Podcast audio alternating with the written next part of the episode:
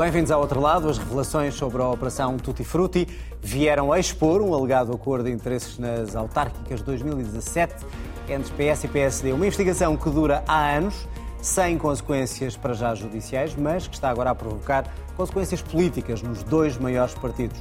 Luís Montenegro, um ano depois de ter assumido a liderança do PSD, em entrevista aqui na RTP, garante que continua como líder se perder as europeias e anunciou que vai enviar perguntas ao Primeiro-Ministro sobre as dúvidas que tem em relação à atuação do SIS. Tudo numa semana em que o Bloco de Esquerda escolheu uma nova líder. Outro lado, como sempre, já sabe, com a Ana Drago, o João Taborda da Gama e o Paulo Pedroso. Boa noite aos três, bem-vindos. Bem-vindo também a si, aí em casa. Já sabe que pode depois rever o programa na RTP Play ou então escutá-lo com mais atenção em podcast. Vamos então olhar para os principais temas desta semana. Começamos pela Operação Tutti Frutti, já com consequências políticas. Hoje mesmo o PSD anunciou que vai avançar com uma investigação interna à escolha dos candidatos autárquicos em 2017, depois das revelações sobre as suspeitas do tal acordo com o PS. E deixou um desafio aos socialistas para fazerem exatamente o mesmo. PS deveria ou não seguir uh, o PSD nestas investigações internas? É uma das perguntas que vamos uh, fazer aqui. Mas antes disso, uh, talvez, Paulo, começar pela questão da Operação Tutti Frutti ou seja, independentemente de, da questão da violação do segredo de justiça, isso já de si é, é importante e das consequências judiciais que poderá ter, uh, está ou não a provocar consequências políticas, é ou não uh, útil para clarificar alguns possíveis uh, acordos menos claros entre os dois principais partidos? Bom, tudo o que se diz provoca consequências políticas e a partir do momento em que existe e que está no espaço público tem consequências políticas e em particular sobre o PS e sobre o PSD. Eu não consigo falar sobre isto sem impor uma questão prévia, que é a de que eh, isto é uma forma da justiça não fazer justiça. Eh, já muita gente o disse, mas de facto não me parece aceitável que, estando em 2023, com o que apareceu a público, eu não sei o que é que há mais, porque supostamente ninguém sabe, Uh, mas com o que apareceu ao público, o que é que faz com que seis anos depois não haja o, o, impulso processual necessário, nem arquivamento, nem acusação, nem construção de arguídos? O que cria uma situação de suspeição generalizada, porque basta... Para a justiça, sobre a justiça, neste caso. A justiça a espalhá-la, neste caso, sobre políticos, mas do meu ponto de vista a estabelecer-se uma suspeição sobre a justiça. Porque eu nem sequer acho que isto seja uma discriminação dos políticos. Isto é uma cultura do nosso sistema judiciário. E, portanto, se os políticos até estão de algum modo preparados para viver com isto, há provavelmente neste momento milhares de cidadãos anónimos que tiveram buscas há três anos, que estão sob suspeita, que não se podem defender, que têm as suas vidas destruídas. Isso parece-me inaceitável como forma de fazer justiça. Dito isto, uh, o que ouvimos, uh, e eu aqui tenho um pressuposto, que é tudo aquilo que ouvimos uh, é enviesado no sentido de ser o mais grave que a acusação tem, porque me parece indiscutível que um, ehm, o vazamento mediático é um vazamento mediático nos interesses daquilo que a acusação julga ser os seus interesses, uh, parece muito frágil. Ou não, pode prejudicar a acusação. Não parece. Não me parece nada. Quer dizer, porque reparem, há, há to, to, toda a construção é uma construção que visa uh, reforçar uma tese de acusação que me parece muito, muito frágil. E visa atingir quem? Ou seja, eh, quando aparecem como principais visados, nem que sejam diretamente, dois ministros do atual governo, eh, acabam por afastar as suspeitas sobre os crimes graves que eventualmente alguns eh, autarcas possam ter. Isso eu não direi. Eu, ou eu alguns acho, candidatos eu acho que quem tem um processo em mãos não está a fazer a gestão do conjunto dos processos. Há é uma presunção na sociedade portuguesa de que há corrupção ao nível autárquico, que há tráfico de influências ao nível autárquico. Sim, mas aparecem dois ministros do atual governo. Não, mas aparecem, quer dizer, isso é uma escolha que António Costa fez ao chamá-los para ministros e que o fez sabendo já de tudo isto, porque no momento em que eles vão para ministros, a, a, a, a informação. Por isso pergunto, até aqui não era novo e de repente eles são ministros e aparece isto. E isso é que me parece uh, profundamente complexo. Uh, e, e eu voltava ao ponto. Se isto é tudo o que a acusação tem, o que é que nós vemos? Umas conversas entre dois partidos do ponto de vista da escolha dos candidatos. Uh, politicamente, se tiver acontecido, parece-me profundamente reprovável, mas acho que Luís Montenegro uh, uh, escalou desnecessariamente. Eu devo dizer que okay, não é para mim, sindicância? não é para mim novidade nenhuma que autarcas em Mas posição fez mal de ao fazer uma sindicância ao seu próprio partido para perceber se houve ou não algum problema? Do meu ponto de vista, fazer sindicâncias nunca é mau. Uh, mas há uma pergunta que é, qual é o interesse desta sindicância? É corroborar o Ministério Público ou é desmentir o Ministério Público? Se esta sindicância concluir que não há nenhum indício, isto muda alguma coisa em relação à Operação Tutti Frutti? Se concluir não. o que está, Bom, se concluir, não é preferível coisa... o partido saber? Mas a única coisa que a sindicância pode concluir é se há ou não há negociação política. Para haver relevância, para além de haver negociação política, teria que haver o chamado qui pro quo, teria que se perceber. Portanto, vamos imaginar, o PS tem uma coligação com dois, duas forças fracas e tem que lhe dar umas, uns cabeças de lista. Seguramente não vai escolher as freguesias em que vai ganhar. Dizer, seguramente vai colocá-los no sítio onde estiver mais frágil. O PSD sabe quais são os seus candidatos mais fortes. Não me parece chocante que uh, uh, procure maximizar as oportunidades de ganhar. Onde começa o problema, e a acontecer seria grave, é em dizer que isto não tem nada a ver com uma avaliação política, mas tem a ver com uma avaliação de negócios. E eu não vi até agora nada que me mostre uh, esta unha, digamos, dessa relação. Porque se nós fôssemos dizer que desistir de ter um candidato onde o adversário é forte é crime, nos Estados Unidos toda a gente ia preso, porque uma das principais normas que nós temos é ver que os partidos procuram candidatos fortes onde acham que ganham e não se interessam nada pelos, pelos outros. Só para que fique claro, o PS eh, não deve seguir então o PSD nesta investigação? Eu penso que esta é, por enquanto isto é uma não existência e ainda por cima é uma não existência em que no caso do PSD, portanto o PSD vai fazer uma sindicância sobre uma alegada negociação entre os seus negociadores, os negociadores do PS, a partir de informações que não têm. E, portanto, eu, eu, eu não consigo perceber, sinceramente não consigo perceber, o que é que um investigador do PSD possa apurar uh, de, de relevante nessa matéria. João, fez bem ou não o PSD em fazer esta sindicância? Fez bem ou não Montenegro em anunciar isto quando ele, tanta vez, disse que uh, não queria opacidade, que o Primeiro-Ministro não sabia o que se passava na sua própria casa e agora, de repente, uh, é a sua casa suspeita de também ter coisas pouco claras e opacas?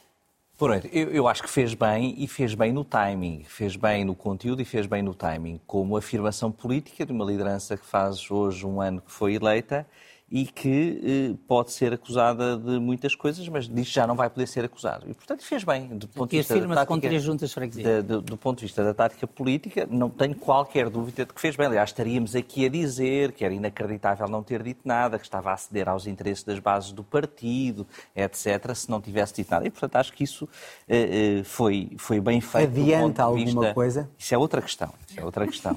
E eu consigo separar as duas, mas eu consigo separar as duas porque um líder do partido bandeirinha e disse não é o Ministério Público, não é o Ministério Público. Todos os problemas da justiça fossem, pudessem ser resolvidos por iniciativas de líderes dos partidos. Bom, e portanto, o que, é que, o que é que me parece que se passa aqui? Há aqui acusações muito graves do ponto de vista jurídico e outras muito graves do ponto de vista, outras graves do ponto de vista político. Do ponto de vista jurídico, é se há ou não corrupção em adjudicações na cidade de Lisboa, seja de que for, seja por troca, por não troca, isso tem de ser investigado. Não me parece que sete anos seja pouco para investigar uma, uma quantidade de obras em Lisboa. Não é caso único. Onde já há escutas, Não é caso único, sete anos de investigação, certo? Uh, não, mas, mas, mas é, é, mais uma vez, e nunca é demais dizer que não devia ser assim, não devia ser assim. E, portanto, isso é uma coisa. A outra coisa é a questão dos candidatos. Eu ia dizer, o Paulo agora já me retirou o que eu ia dizer. Eu, é dizer que uh, o jogo político é jogado normalmente, normalmente assim. Ou seja, um partido não vai investir numa circunscrição, seja ela qual for, eh, em que não vai ganhar, a não ser que seja um partido pequeno e que queira afirmar um, um candidato. Agora, um partido de poder vai escolher os distritos os, os municípios, as, uh, as listas, o que quer que seja, as regiões autónomas, onde, onde, vai, eh, onde vai ganhar. Por isso é que o PS não apresentou candidatos fortes na Madeira. Mas não era só anos. para isso, era seja, para não, isso e para dar empregos e para fazer pagamento não, de ofensas, é, mas aí é, temos mas, questões mais graves. Mas isso é outra coisa. Isso, mas, é que isso ainda, mas é que isso ainda não Faz foi... parte da operação Tutti Frutti. Faz parte, mas não se percebe. É, é, a Operação Tutti Frutti também é um grande Tutti Frutti. É o Tutti Frutti Por de isso todos os assim, partidos. o nome é ótimo, mas eh, também há ali um Tutti Frutti de coisas que não se percebe a relação e a causalidade. E era bom que se percebesse. Porquê? Porque, como eu disse, é, é não é benéfico para a democracia e para a democracia em Lisboa achar-se que os candidatos, que os dois grandes partidos da, da, capital, na capital e no país, eh, eh, trocam e combinam candidaturas. Isso não é positivo, como é óbvio. Isso não é combinar. Uma coisa é apresentarem candidatos mais fracos ou mais fortes, ou que acham que são mais fracos. Outra... Agora, isso ser feito por alguma cedência a outros interesses, ou por um conluio, ou por amizade. Os partidos não podem ser amigos, ainda é pior quase. Não é? E, portanto, qualquer destas coisas tem que ser esclarecida. E por isso acho que Montenegro fez bem para perceber o que é que levou a direção autárquica do partido em 2017 a escolher este e não aquele candidato para determinadas freguesias em Lisboa e para que se retirem, como ele disse, consequências políticas e partidárias internas. E Mesmo que ser... não adiante nada. Não, mas vai seja... adiantar internamente. Internamente vai ter de adiantar, porque se provar vão ter de ser retiradas consequências. E essa sindicância pode ter um tempo, e pelo que se vê, terá um é tempo mais rápido do que a justiça, porque as sindicâncias internas estão, como é óbvio, sujeitas a medidas de prova menos exigentes do que um tribunal. E, portanto, podem ter indícios que sejam suficientes para retirar conclusões políticas. Ou seja, e acho que o Montenegro foi bastante claro em relação é a isso. Uma sindicância, mas também uma investigação do PSD... Mas também quer dizer outra coisa. Sim. Só dizer mais uma coisa, tinha aqui nas minhas notas, que é, neste tipo de escutas e de conversas, também é preciso muitas vezes dar o desconto de, de pessoas que dizem coisas para se fazerem interessantes às outras. Claro, importantes. Para se fazerem importantes, para claro. se fazerem importantes. Eu consigo determinar o candidato à junta dos outros tipos e vice-versa. Ou seja, isso é... Se eu disser à Ana que o João é um bandido, não prova nada. Pois. E a questão de, de ter. Ou então escolheu o João para aqui porque é um fraquíssimo representante da direita. Nós combinámos entre todos. Mas, é, até, mas até é que ponto é que os dois nomes de dois ministros que não eram, mas agora são, eh, pode ou não ser a condicionante para, para, ah. não, para a operação ser revelada? Porque. Um, ehm, Vários jornalistas já sabem desta operação e vários políticos há muitos anos. Várias gotas desta investigação saíram. Parece e que de repente... documentos que estão a sair agora já há um ano Mas a minha pergunta é muito concreta, João. Montenegro disse no final, hoje, da conferência de imprensa que deu, antes da entrevista, que uh, havia maldicência, uh, havia intriga e que vem de fontes cada vez menos uh, anónimas. Isto é o quê? Ou seja, toda a gente começa a saber. Não conseguiste que, que Pois eu perguntei-lhe várias vezes. Isso, não, sou eu que vou conseguir mas explicar. É, é? É, é... Não sei, mas aquilo é claramente um recado para alguém. Porque o é partido... É aquela coisa, alguém sabe para quem é aquilo. Porque Montenegro o partido... falou para quem sabe porque o partido Montenegro também falou. Está não é dividido, connosco, não é está dividido e nesta questão estão aqui pessoas que faziam parte de outros candidatos. Claro, com certeza. Mas isso... E isso não mostra uma guerra interna do partido também? Mas os partidos estão sempre em guerra interna, essa é a definição dos partidos.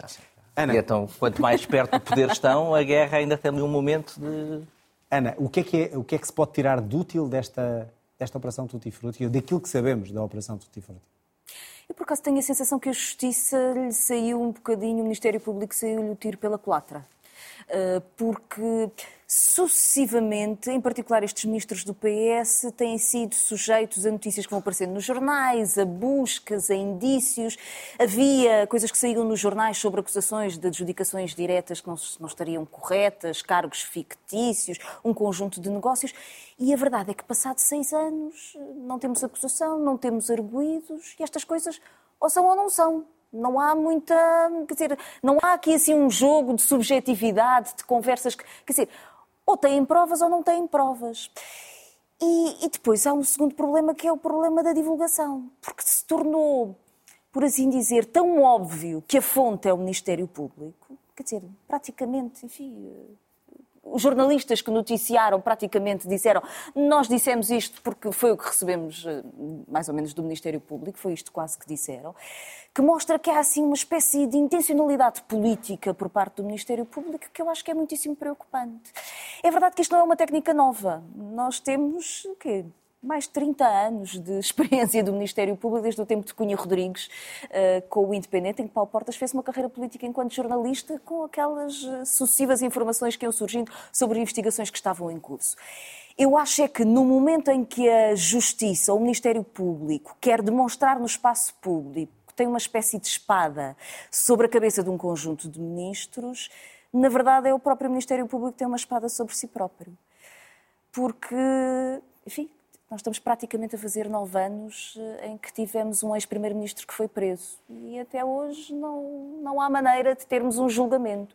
O João acha, diz que é, enfim, normal na justiça termos uma investigação durante seis anos. Eu disse que era normal. Não, não. Eu Ah, disse eu não que disse que era Ah, normal. desculpa, então eu interpretei mal. que era Disse que estas normal. coisas demoram tempo. Eu não pronto. disse isso. Pronto, pronto, Não disse desculpa, então não interpretei disse mal. Se Interpretei, calhar era norma que ele interpretei queria como- dizer, passou a ser norma. Interpretei então mal, peço E não normal. Peço desculpa. É habitual, se calhar, Ah, era se habitual. calhar foi que era habitual, Infelizmente, mas Eu infelizmente, não se calhar foi. acho. Eu, eu não acho. Eu não acho que isto possa ser habitual. Ou seja, Não, mas habitual é o que eu cobro. Eu não, sou... eu acho não posso isto- ser, claro. Acho isto Estamos absolutamente trágico. Ou seja, eu tenho a sensação que nós, em particular com o processo de José Sócrates, caminhamos a passos largos para uma crise na justiça que é uma crise de regime.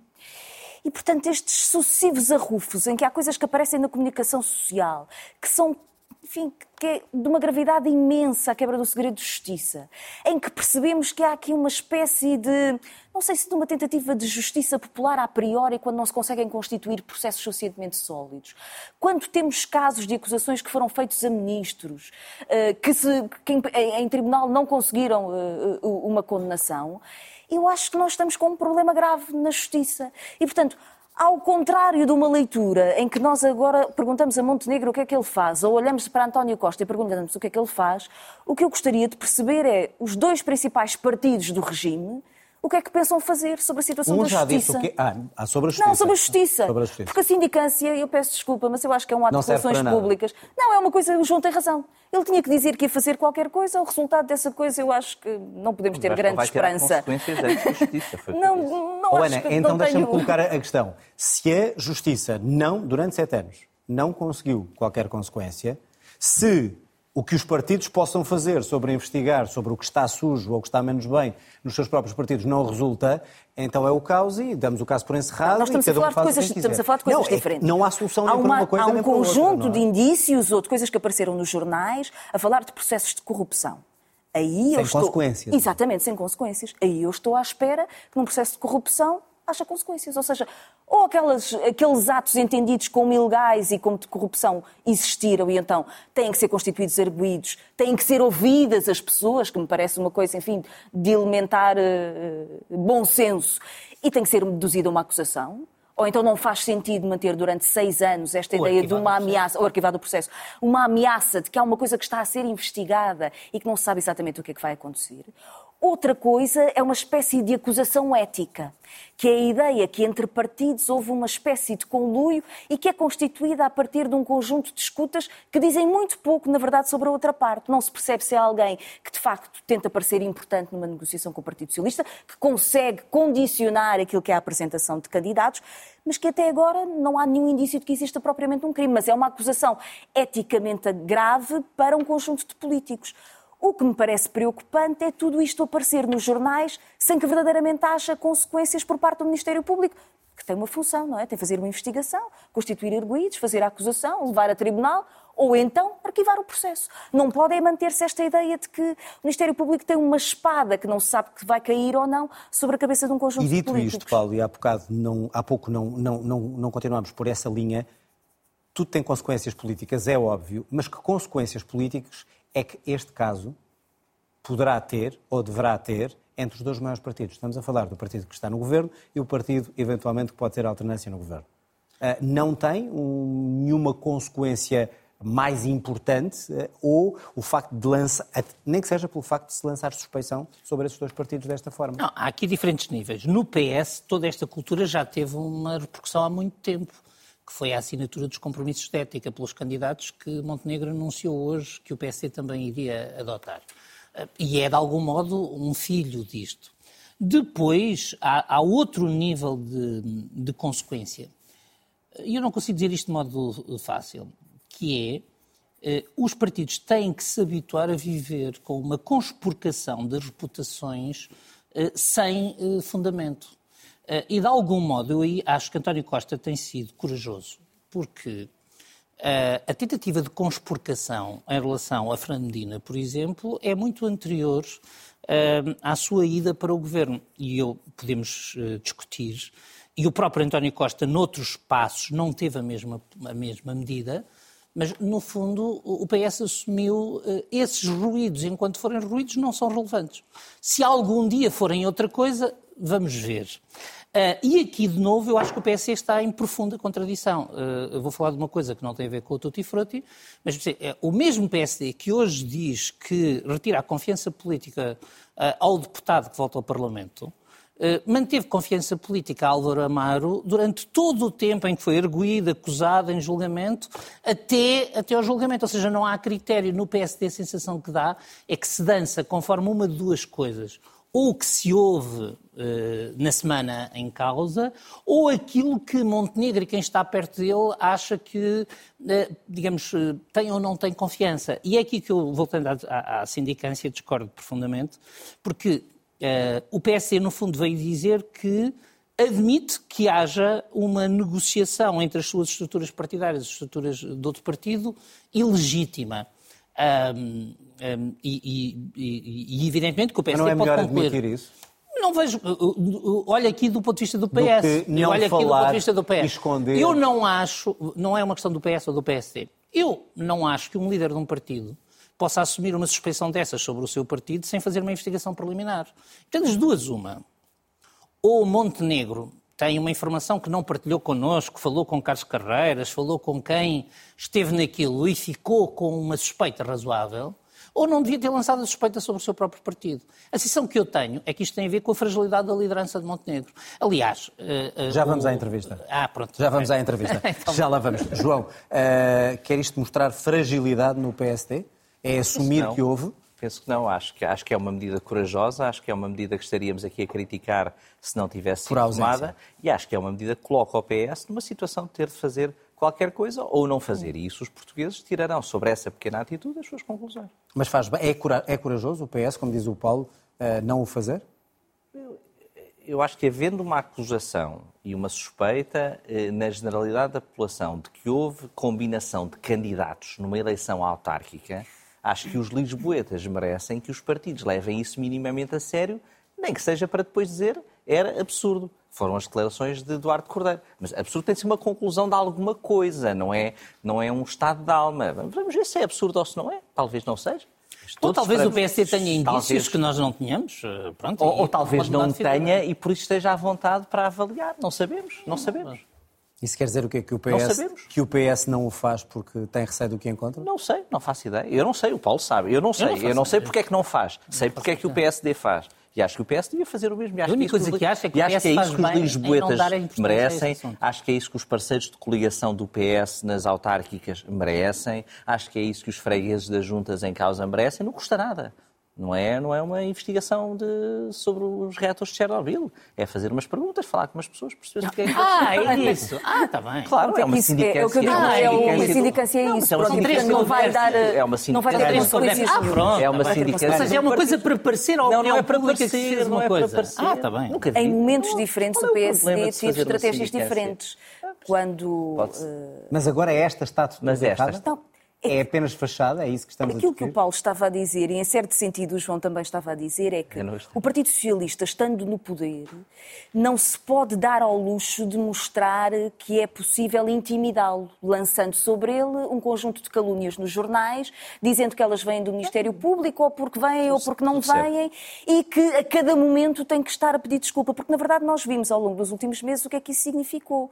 Significou o questionário aos novos detentores de cargos políticos políticos, que foi aquela confusão que, que se multiplicou, o caso de Alexandra Reis, ou seja, a ideia de que o PS está sempre a dar um passo atrás e, portanto, há um momento em que o PS diz venham os ataques que vierem, de onde vierem, nós não nos vamos intimidar, até ao momento em que alguém seja acusado ah, ou arguído ou numa, numa situação dessas.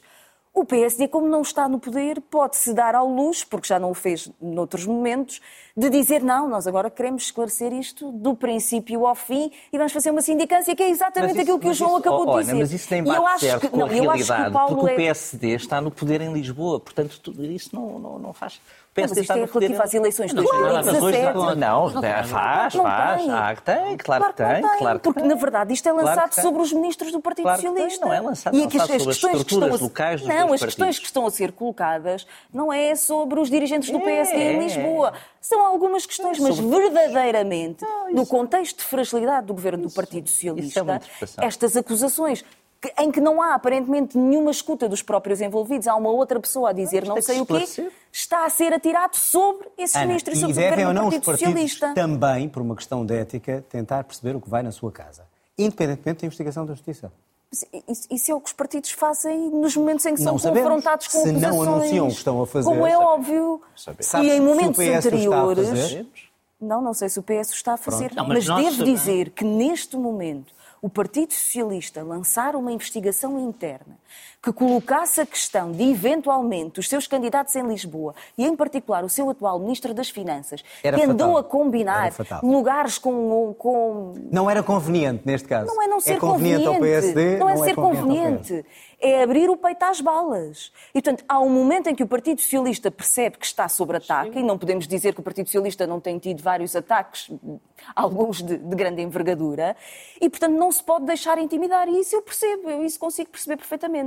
Já há uma outra coisa que eu acho que no contexto atual da discussão sobre o Partido Socialista e sobre o Governo nós devíamos perguntar. É por- Quer dizer, esta crise da justiça é uma crise que coloca aqui ah, problemas sobre higiene democrática, sobre separação de poderes, sobre contenção. E, portanto, eu achava importante que o Partido Socialista, mesmo perante esta pressão, dissesse alguma coisa sobre o funcionamento da justiça, assim como o PSD, assim como o Presidente da República. O Presidente da República tem lançado, enfim, a ideia sobre o regular funcionamento das instituições. Eu não acho que aquilo que está a acontecer na praça pública seja, Seja o regular funcionamento das instituições e na justiça. E, portanto, há coisas que são demasiado preciosas e é preciso ter cuidado com elas. Muito bem, vamos então à entrevista de Montenegro há pouco aqui na RTP. O líder do PSD revelou eh, esta noite, aqui na RTP, que vai enviar perguntas ao Primeiro-Ministro sobre as dúvidas em relação à atuação do SIS na recuperação do computador do Ministério das Infraestruturas. Nesta entrevista, Luís Montenegro admitiu que o PSD pode depois viabilizar uma comissão de inquérito sobre este caso, apesar de tudo. Garante que não se desvia do que já disse, sem dizer nada outra vez, sobre apoios políticos do Chega e garante que perder por dois ou três pontos nas eleições europeias não será mau. São então alguns destes pontos da entrevista de Luís Montenegro, há pouco no telejornal. Uh, Paulo, uh, pareceu Luís Montenegro, um ano depois, uh, o líder capaz de ser a alternativa ou continua a dar razão ao Presidente de que é melhor não irmos para eleições porque não há alternativa preparada? Eu penso que esta entrevista mostrou um homem sem rasgo nem visão, nos seus melhores momentos a repetir o que Cavaco Silva disse, Começa por haver uma questão de ocasião, de oportunidade. O Presidente do PSD não dá entrevista todas as semanas, escolhe o dia em que a Comissão Permanente do, do, seu partido se pronuncia sobre um caso que me parece ser de terceira ordem, o caso da confiança política ao deputado Espinho, e portanto era um dia em que dificilmente iria ser perguntado sobre questões de política substantiva. E a entrevista começa e acaba sem nós percebermos nada sobre a alternativa do PSD que não sejam uh, estas questões, aliás, que estão aqui bem sumarizadas. Comecemos pelo Chega. Uh, parece claro que a estratégia é aquela que Cavaco Silva recomendou. não dizer não ao Chega. Agora cabe aos portugueses avaliar. portanto, porque o Montenegro pode embrulhar-se em várias explicações sobre porquê, porque já disse os critérios. Mas a Ele já fundo, tinha dito os critérios. A questão de fundo é esta. O PSD decidiu não dizer não ao Chega de modo uh, claro.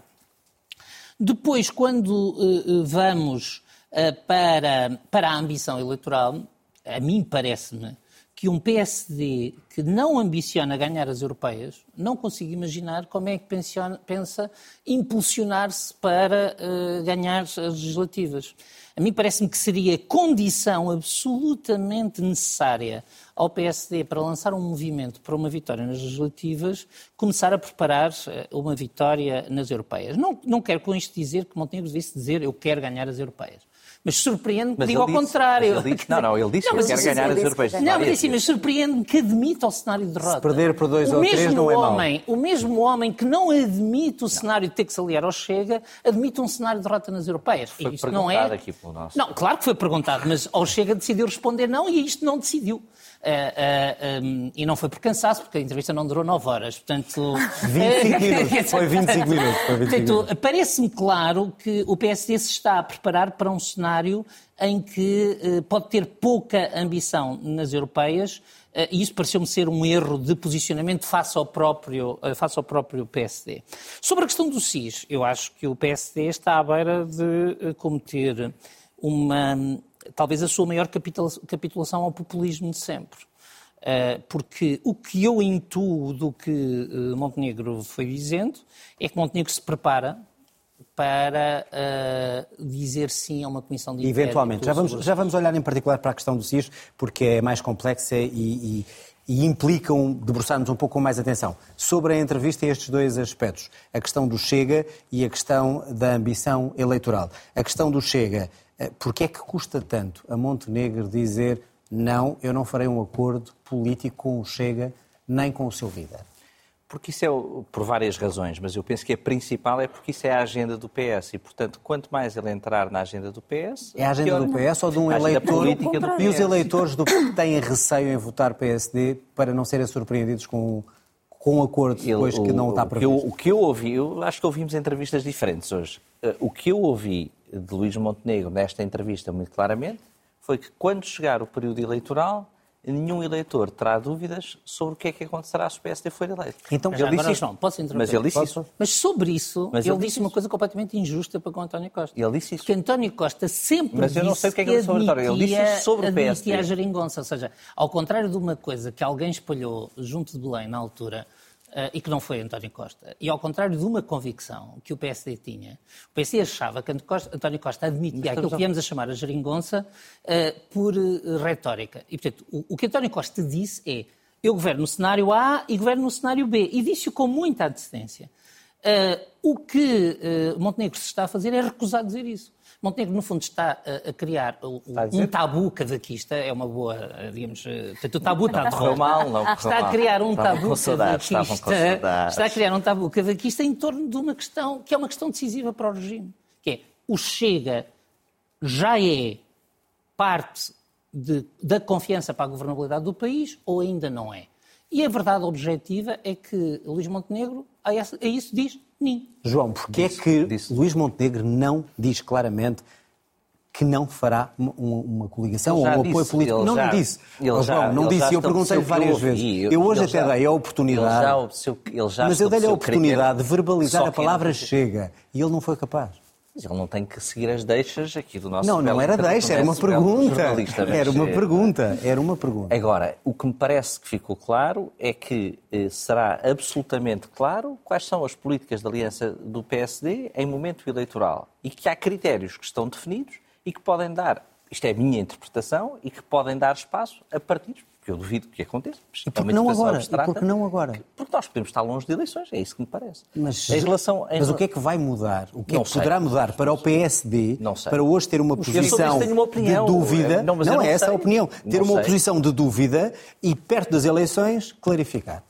É, é perto das eleições, deve ser clarificado. é Agora como não. As pessoas vão votar. Agora podia ser clarificado. Eu, se fosse eu, clarificava. O líder acha que há estabelecer critérios e deixar as coisas E é ou não prejudicial para o PSD essa falta de distanciamento Não claro? sei, acho que isso aí. eh, A minha opinião é que para o PSD que eu gosto e que eu, e que eu preferia ver é prejudicial. Mas eu não sei se é prejudicial em número de votos. Isso não sabemos. Isso nós não sabemos. E quanto à falta... E por isso, e por isso também não devemos achar eh, que, eh, que há falta de inteligência nessa posição. Porque basta olhar para o que se passa na Europa, basta olhar para o que se passa em Portugal, basta ver as sondagens, basta ver o que se passou em Espanha, eh, ou seja, para perceber que alianças perceber com que outros PP, partidos que o PP poderá ter que se aliar com o para Vox perceber que alianças com outros partidos, com o PS ter de se aliar com outros partidos, como alianças imprevistas como aconteceram na Alemanha, etc., podem ter que acontecer. E, portanto, acho que isso, acho que isso não sabemos mesmo, não sabemos. Porque E achas que há falta de ambição ah, em relação- eleitoral em Eu relação às isso. europeias? Eu, eu, em relação a não isso, se importa eu não de vi- perder por pouco sim. Não, não, não, não foi isso que ele disse. Dois ou três. ele- Por dois ou três, O que ele Não disse, é uma- o que ele disse é derrota. que nas- o que o Montenegro disse muito claramente foi nós vimos num cenário em que o PSD perdeu por 12 ou por 13 nas eleições eh, europeias. Depois disse que queria ganhar as eleições europeias. E depois disse que era uma diferença grande perder por 12 ou perder por muito pouco. E que as consequências são diferentes em relação, mas que a ambição dele é ganhar as europeias. Portanto, e também disse, se claro. perder por menos dois ou menos três, continuará como líder. Disse que é diferente do que se perder por 12, mas eu acho Isso que não é acho- falta de ambição política? Não, porque ele disse que quer ganhar. Ele disse que quer ganhar. Ana, em relação à entrevista, já vamos à questão do CIS e depois já falamos com isso com, com mais calma. Eh, em relação ao Chega e em relação à falta de ambição política, eh, é receio do PSD eh, ou é uma estratégia para depois clarificar ou é uma forma de deixar a porta aberta para ver o que é preciso fazer? Deixa-me começar por dizer, é, óbvio, e tu direcionaste também a entrevista nesse sentido, que foi muito centrada sobre os casos dos últimos tempos. Mas aquilo que é absolutamente extraordinário na capacidade, enfim, que uma pessoa, uma pessoa entrevistada, mas também diz aquilo que vem dizer, não é? É a, a total ausência de, de vontade de representação do mal-estar que existe na sociedade portuguesa. Ou seja, aquilo que Luís Montenegro diz é nós estamos aqui disponíveis porque o PS é tão mau, tão mau, tão mau que, pronto, aqui estamos nós. Eh, E, portanto, fala sobre sondagens e eleições e, e alterações e, eventualmente, mais dois pontos e menos dois pontos. E há uma total ausência de ligação ou de representação daquilo que é a situação da vida das pessoas. E, portanto, eh, Montenegro acha que basta capitalizar em torno dos casos que agitaram o governo do Partido Socialista, dizendo é isso, eles são péssimos, aqui estamos nós, nós não temos nada para apresentar, mas de certeza que vamos ser melhor do que eles. E depois há a situação do Chega. Eu tenho uma leitura completamente diferente da do João. Eu acho que a indefinição do PSD na sua relação com o Chega é o seguro de vida do Partido Socialista. Porque aquilo que nós vamos percebendo daquilo que é chegada ao poder, ou a articulação no poder por parte desta direita, é uma direita que se afirma sempre pela criação de rupturas, de choque e de ódio.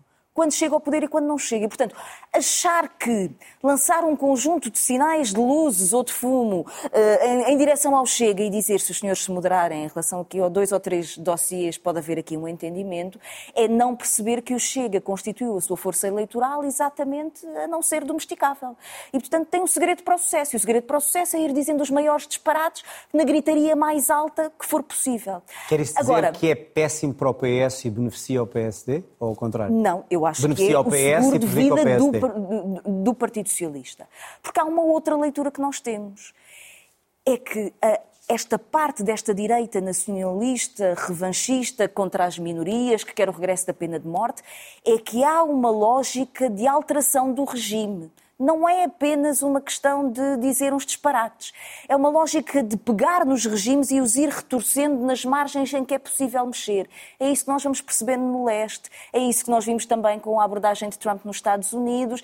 A lógica meio insurrecional e de transformação. E, portanto, eu acho que para a maior parte dos portugueses, a leitura do Chega, eu não estou a falar para aquele eleitorado que vota no Chega como um voto de protesto. O eleitorado PSD, com, estas, com este tipo Eu de declaração, ausência de tem resposta, medo ou vota? Eu acho que a ausência de resposta é muito mais castigadora do voto no PSD e é o seguro de vida do Partido Socialista. Na verdade, o cheque mata ao Partido Socialista é aquele que já foi, enfim, defendido pelo Presidente e até por elementos do Partido Socialista.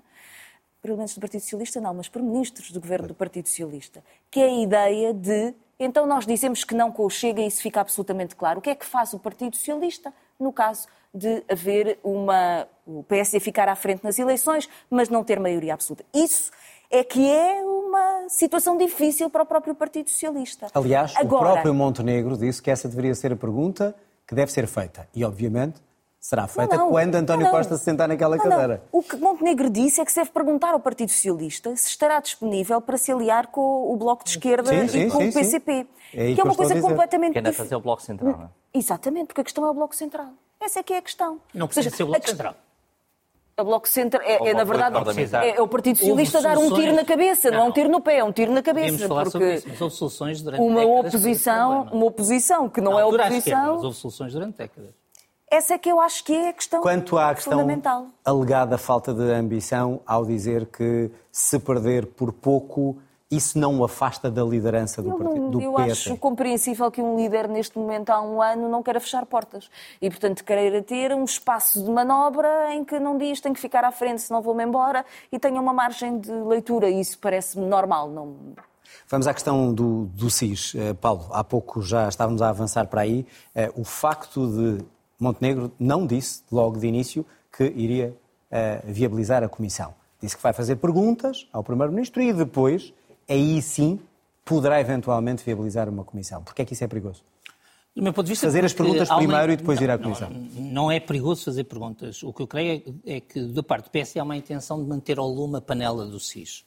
Eu julgo que o que interessa aos portugueses é clarificar rapidamente eh, se há ou não há hum, eh, algo a corrigir na intervenção do SIS, eh, mas não transformar o SIS na novela da próxima estação. Portanto, quando acabar a novela da, da TAP, É isso que o PSD está a fazer? é esse o risco se houver uma comissão de inquérito. Ah, e o PSD é decisivo para que haja uma comissão de inquérito. E, e, e, portanto, eu- o, o que eu penso é que, em relação ao SIS, estão mal o Governo e o PSD.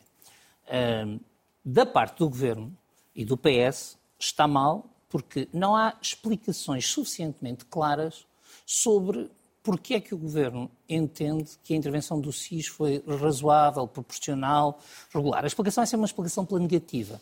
Não foi demonstrado que foi excessiva, não foi demonstrado isto, não foi demonstrado aquilo. Mas não é isso que tem que ser demonstrado. O que tem que ser demonstrado é o oposto. Ah, e a mim parece-me que eh, o, o que o Governo está, de algum modo, a deixar-nos ver é que houve uma evolução na missão do SIS, eh, formal ou informal, que o leva a fazer coisas que os portugueses achavam que não estavam na tutela do SIS. Do meu ponto de vista ainda, o PSD podia fazer um bom serviço ao país, eh, por exemplo, chamando a atenção para que a, a- a supervisão democrática do SIS tem que ser mais ampla. Porque nós, no fundo, para mim, por exemplo, o Conselho de Fiscalização do SIS tem a dimensão e, a dimensão razoável para o SIS que eu imaginava que existia antigamente. Agora, hoje já não acho isso. Se é razoável que o SIS faça missões, eh, por exemplo, como esta do computador, já não acho normal que dois terços da Conselho de Fiscalização do SIS sejam ex-ministros do atual Primeiro-Ministro. Uh, sinceramente, acho que uh, isso exige um tipo de supervisão completamente distinta daquela, uh, digamos, daquela de que falávamos. Mas, portanto, aquilo que a mim me parece que seria muito mau para, para o país era nós vermos os próximos seis meses à procura das 20 e 52 e 20 e 55 das conversas do Primeiro-Ministro com os seus Estados de Estado, dos ministros com, com- com os ministros e ainda por cima numa coisa de profundamente deslegitimadora que o João já disse aqui a semana passada, que é, naquele caso, Uh, provavelmente os inquiridos teriam que ser quase todos à porta fechada e estariam sistematicamente a, invocar o segredo do Estado para não responder. Portanto, seria, uh, digamos, um baile para os populistas uh, que, que me parece absolutamente desnecessário. João, sobre esta questão, eh, na semana passada já tinhas dito que seria complicado eh, e não deveria avançar essa comissão. O que Montenegro hoje deixou aqui na RTP é, primeiro vamos fazer umas perguntas, mas depois poderemos avançar com a comissão. Isso seria errado? Eu acho que seria errado. Montenegro deixou aqui claro que não vai avançar com comissão nenhuma. É para- Ele não é afastou depois. A pergunta Afastou. foi clara. Não afastou. Eu sei que ele disse. Estou a ler. Claro, eu posso estou a ler- eu estava lá. Eu com vi, estou a com ler- uns ouvidos muito laranjas. Estou a ler na Estava com- linguagem Ah, temos que ler no que ele quer dizer, para além do que para ele mim disse. foi um recuo de Montenegro. A resposta de Montenegro, o tom, o que ele diz é vamos começar por fazer umas perguntas, porque é uma matéria sensível, vamos ver as respostas do Presidente, do, do Primeiro-Ministro, já utilizámos isto em relação, já não sei que caso foi, e vamos agora usar outra vez. Ou seja, acho que Mas não afasta.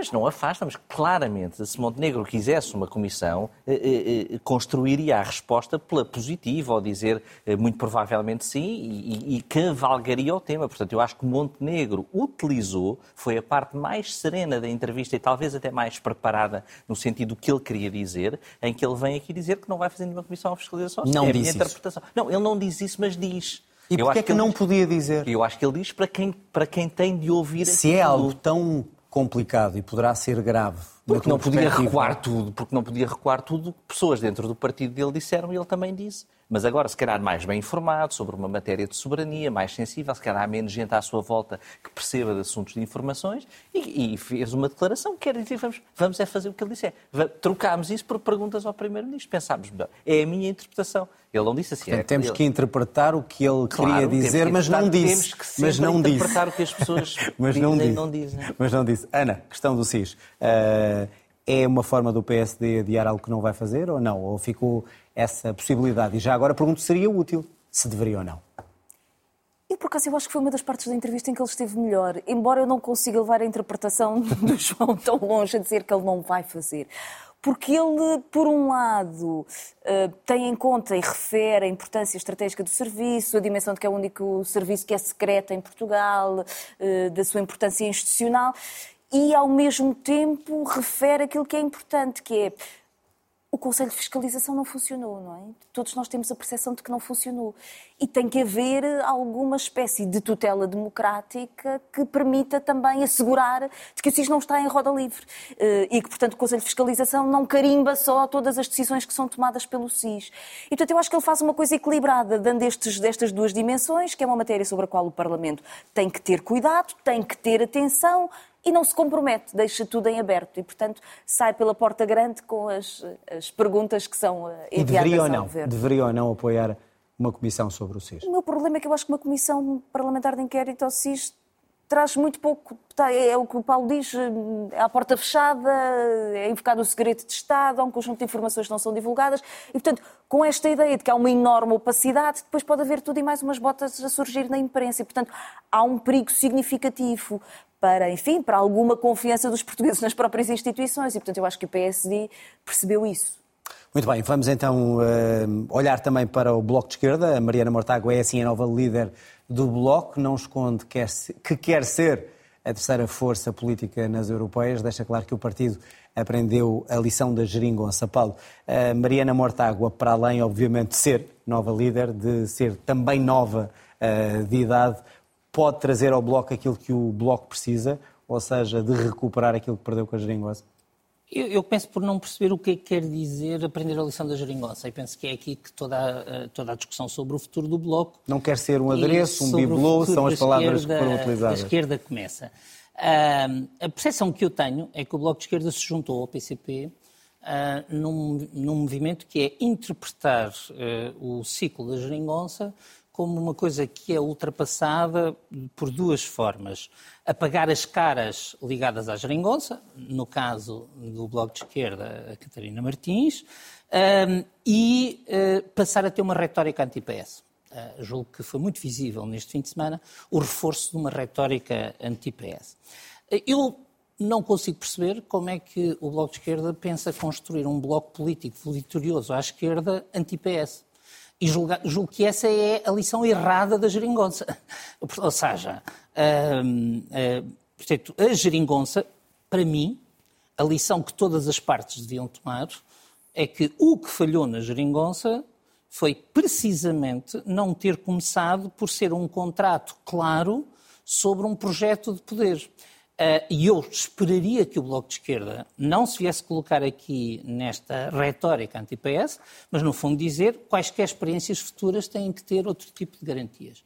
Depois, por outro lado, acho que o Bloco teve uma outra reação, uh, que a mim me parece que uh, pode diminuir a margem de manobra da da nova líder. O, o, Bloco é mais bloco do que antigamente, ou seja, as minorias ficaram ainda menos representadas. O Bloco tem sido cruel com as minorias. As minorias não estão no Parlamento, mesmo quando as tiveram, minorias do partido. as minorias internas do Bloco. E agora, eh, digamos, perderam, perderam muito peso. Portanto, eu penso que um Bloco mais monolítico dificilmente vai responder aos desafios do Bloco para a próxima década. Uma última nota, essa sim é interessante é que o Bloco tem a mesma leitura que o PSD das europeias. E porquê que o Bloco quer ser terceira força? Basicamente, o que o Bloco quer dizer é nós queremos desafiar o Chega, só que o PSD desistiu de desafiar o Chega. É só por isso que o PSD pode admitir a derrota nas europeias, é porque imagina um Chega com muito boa votação. João, é capaz ou não Mariana Mortágua de recuperar o eleitorado perdido com a geringonça? Pois isso é, é uma questão muito interessante, mas para a qual eu não tenho resposta, porque nós não sabemos qual é o eleitorado possível de recuperar. De, e qual é, quem é? Quem são essas pessoas? Quem são essas pessoas? São pessoas que votaram em quem? Eh, que votar, se não votarem em bloco, votem em quem? Ou seja, isso é o dilema eh, do bloco que fez uma aposta. Nós vamos ter, podíamos ter Mortágua ministra, ela disse que não. Mortágua madrinha do PS também não. Vamos ter Mortágua madrasta. E, portanto, dos três papéis, só que isso é apenas uma parte daquilo que eu penso que é o eleitorado possível do Bloco e é um eleitorado com certas características, porque o, o eleitorado é um número, não é? Portanto, várias pessoas podem preencher esse número.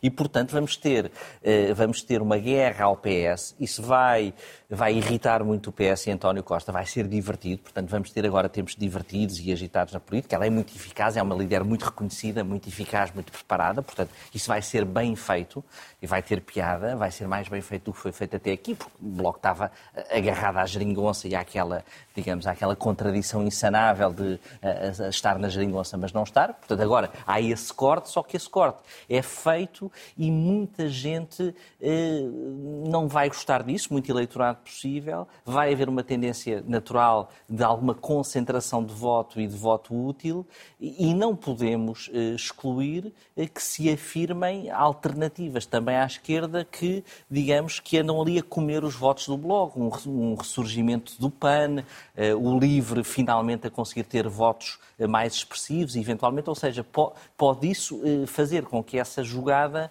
não, saia, não, seja, não seja a melhor. Agora que vamos ter tempos divertidos e mais aguerridos, vamos. Ana, vamos ter tempos divertidos e mais aguerridos ou há aqui uma renovação daquilo que poderá ser o Bloco, uma inversão do que foi feito até agora, ou uma continuidade, como muitos dizem, do que fazia a Catarina? Não, é uma continuidade, porque na verdade a direção política do Bloco tem sido contínua. Ou seja, há uma articulação política na direção do Bloco que Portanto, tem mantido as suas revolução. alianças, tem tido novas caras, novos estilos, estratégias de diferentes momentos, mas eu não creio que haja uma diferença substantiva. Não houve uma e Isso é bom ou houve... mau para o Bloco? O que é que seria mais útil para o Bloco voltar a ser a terceira Eu não acho que seja uma questão de, de como é que eu ia dizer, Mas de mise-en-scène. Pergunto eu se seria útil ou não? Não, não acho que fosse nem útil nem, nem deixar de ser. Acho que não, não, na verdade não tem qualquer relevância. Hum, é, é difícil o Bloco fazer a leitura sobre o processo da geringonça. Porque, na verdade. Não, fez ainda? não, não é, não é isso. É fazer uma leitura de que. O, o Bloco perdeu eleitorado por causa da geringonça.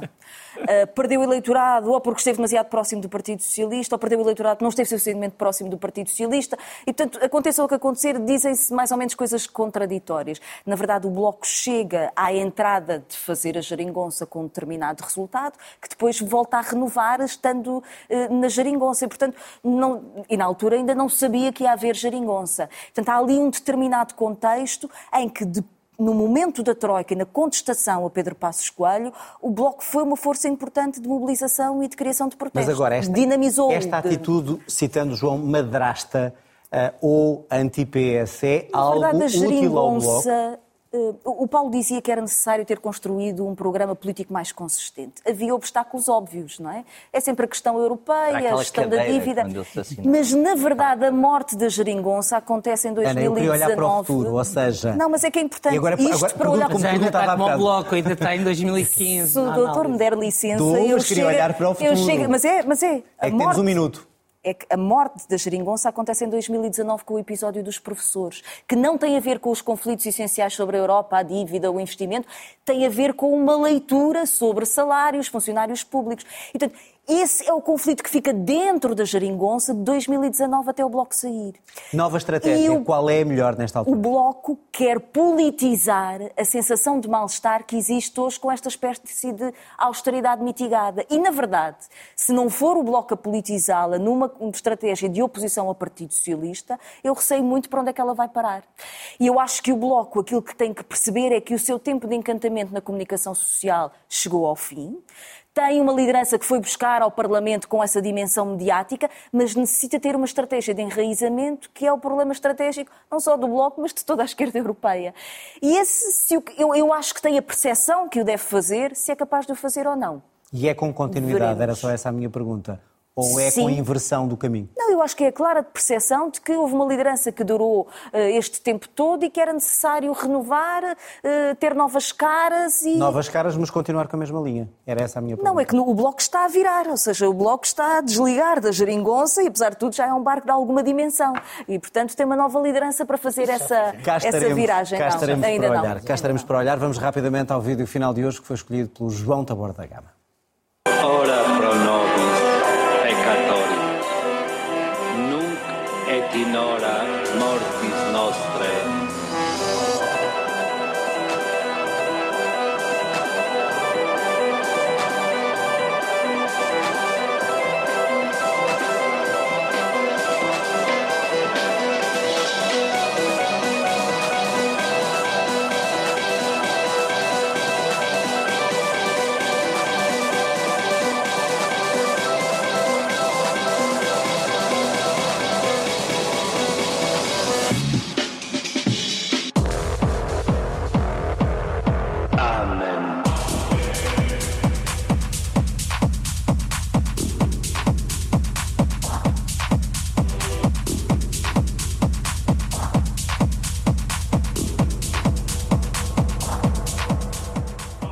bem, isto é adequado para esta hora. João, justifica este teu DJ, este hum, hum, durante toda a noite, com a bênção de Deus. É um, é um padre da Igreja Católica, o padre Guilherme, eh, que, eu, que eu não conhecia, conheci este fim de semana, um amigo meu, Daniel, mostrou-me, e, e acho que mais pessoas devem conhecer o padre Guilherme, que tem milhares de seguidores, centenas de milhares de seguidores, é um disco jockey, eh, padre da Igreja Católica, e eu queria aqui também eh, fazer algum arrependimento, porque eu critiquei o grande altar das Jornadas Mundiais da Juventude, o grande palco, mas conhecendo o padre Guilherme, vou repensar a minha Ou seja, posição. o Padre Guilherme poderá ser o DJ de serviço nas jornadas. Claramente. E nesta altura, segundo dizias, está a fazer alguns, algumas festas finalistas. Alguns... Viagens finalistas no sul de Espanha. Muito bem, fica aqui. Não temos o número de telefone. não temos aqui o número de telefone, Mas mas, está, fica. na página de Instagram o contacto do agente. Quem quiser contratar o Padre Guilherme para fazer uma noite animada, já sabe. Bom, obrigado aos três, Obrigado. obrigado também a si. Pode depois rever o programa na RTP Play ou escutar em podcast nas várias plataformas. Tenha então uma boa noite e até para a semana.